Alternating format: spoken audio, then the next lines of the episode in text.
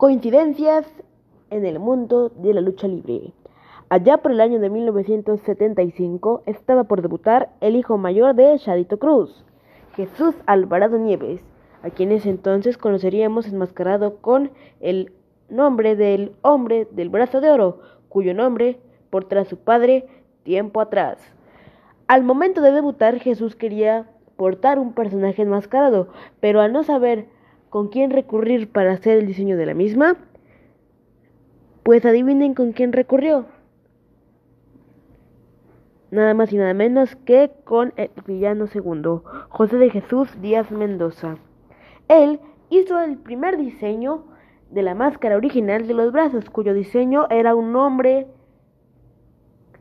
y los brazos los tenía en el equipo. El hombre completo en la máscara, el antifaz. Y ese fue el diseño original de la máscara de los brazos. Tiempo después,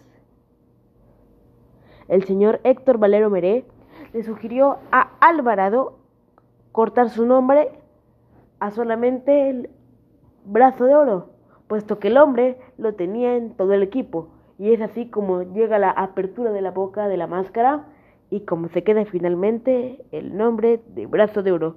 Posteriormente surgirían sus hermanos Brazo y Brazo de Plata, y posteriormente surgirían los demás Alvarado, brazo de platino, superbrazo y brazo cibernético, coincidencias que nadie sabía.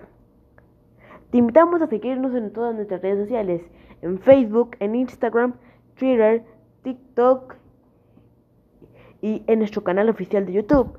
En estamos como Podcast Chimas y en Instagram como Alan Silva 8491. Hasta la próxima.